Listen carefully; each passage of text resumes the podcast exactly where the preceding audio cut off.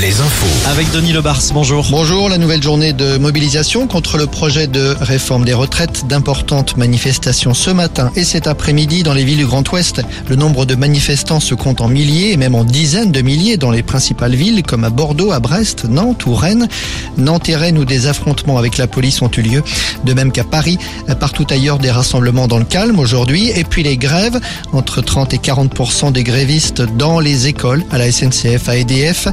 Ajoutons les blocages d'universités, blocages partiels. Ce sont surtout les facultés des sciences humaines et de lettres qui ont été bloquées à Poitiers, à Tours, à Nantes ou à Brest. Brest où l'un des locaux euh, a été saccagé. Et comme prévu, les raffineries du pays ont été bloquées elles aussi. C'est le cas notamment à Donge où la grève a commencé à 5 heures ce matin. Des syndicats ont appelé à ce que euh, les grèves soient reconduites.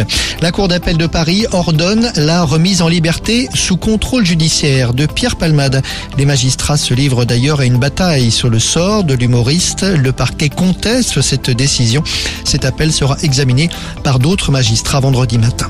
Football, Abdel Boisama n'est plus l'entraîneur d'Angesco. Le technicien a démissionné aujourd'hui à la suite des propos qu'il a tenus le week-end dernier avec des joueurs avant le match contre Montpellier. Abdel Boisama avait succédé à Gérald Batic au poste d'entraîneur fin novembre et aujourd'hui, rappelons-le, l'équipe occupe la dernière place du classement de Ligue 1 avec seulement deux victoires en 26 matchs.